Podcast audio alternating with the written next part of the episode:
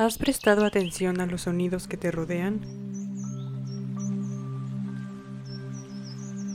Sin importar que vivas en el campo o en la gran ciudad, seguro te has topado con una de estas bellas criaturas. Las aves, frágiles por naturaleza, ágiles por instinto y únicas por cada especie. A lo largo de estos episodios voy a mostrarte el mundo desde los ojos de estos pequeños animales, de una manera que, cuando los escuches de nuevo puedas percatarte de la belleza que esconde tu entorno y valorarla como es debido. Este es un podcast de Carla Urrieta.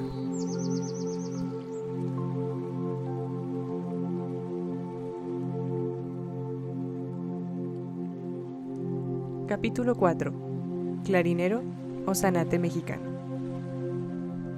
Si hablamos de aves que tienen una inteligencia notable y la habilidad para moverse en una ciudad creada para humanos, hablamos del zanate.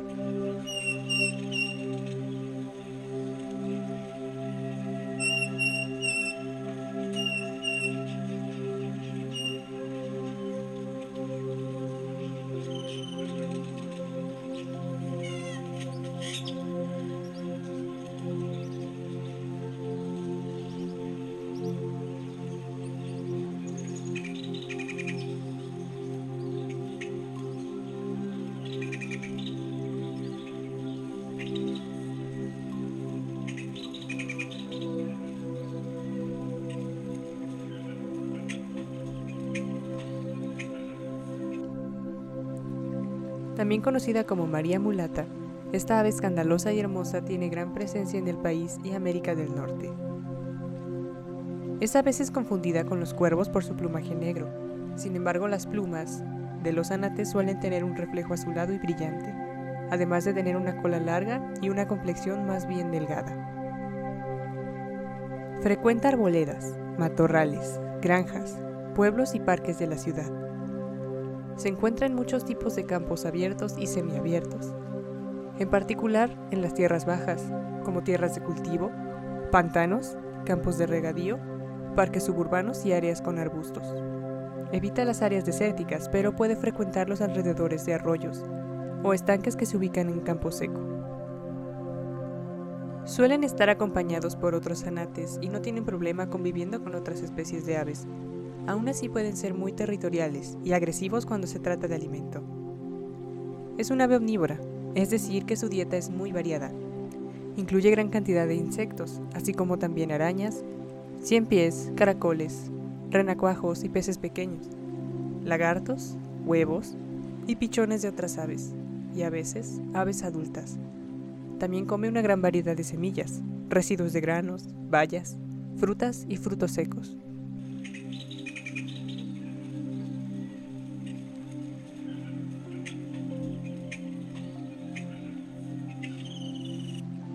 Beep, beep, beep, beep, beep.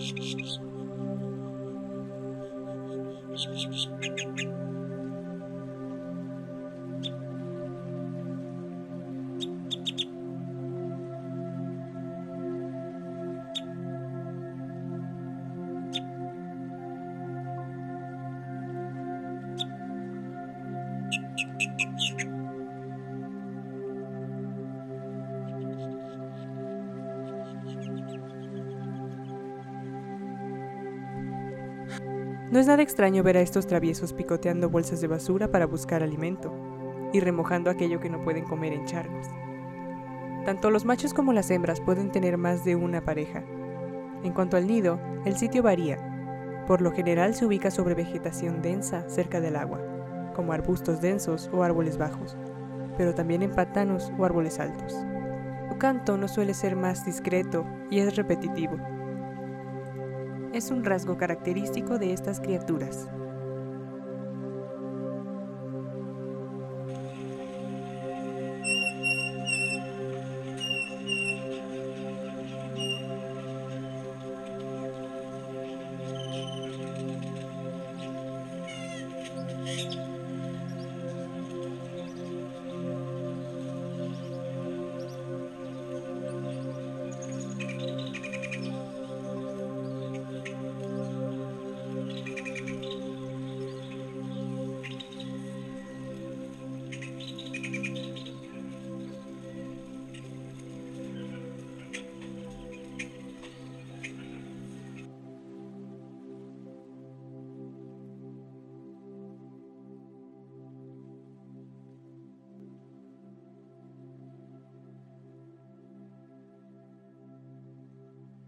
Estas aves se ven amenazadas todos los días por cosas como sequías.